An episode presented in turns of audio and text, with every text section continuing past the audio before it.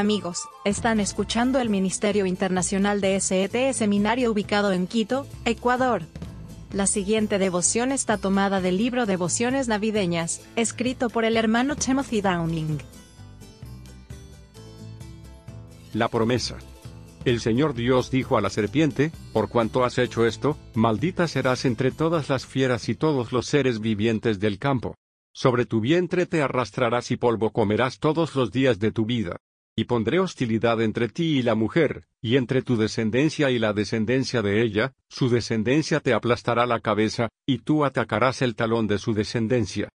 Dios, Génesis 3, 14, 15. La primera promesa navideña en la Biblia se encuentra en la descripción sobria de las consecuencias de la desobediencia de Adán y Eva. La promesa es que un día una mujer tendría un hijo que atacaría la raíz de nuestro dolor, expondría la causa de nuestro pecado y derrotaría al enemigo de nuestra alma. La primera promesa de Navidad no fue envuelta en hermosos moños ni anunciada por los ángeles, fue dada en respuesta a una situación desesperada. Se habló en el contexto de la devastación que provocó el pecado. Todo el potencial de la humanidad se había convertido en suciedad.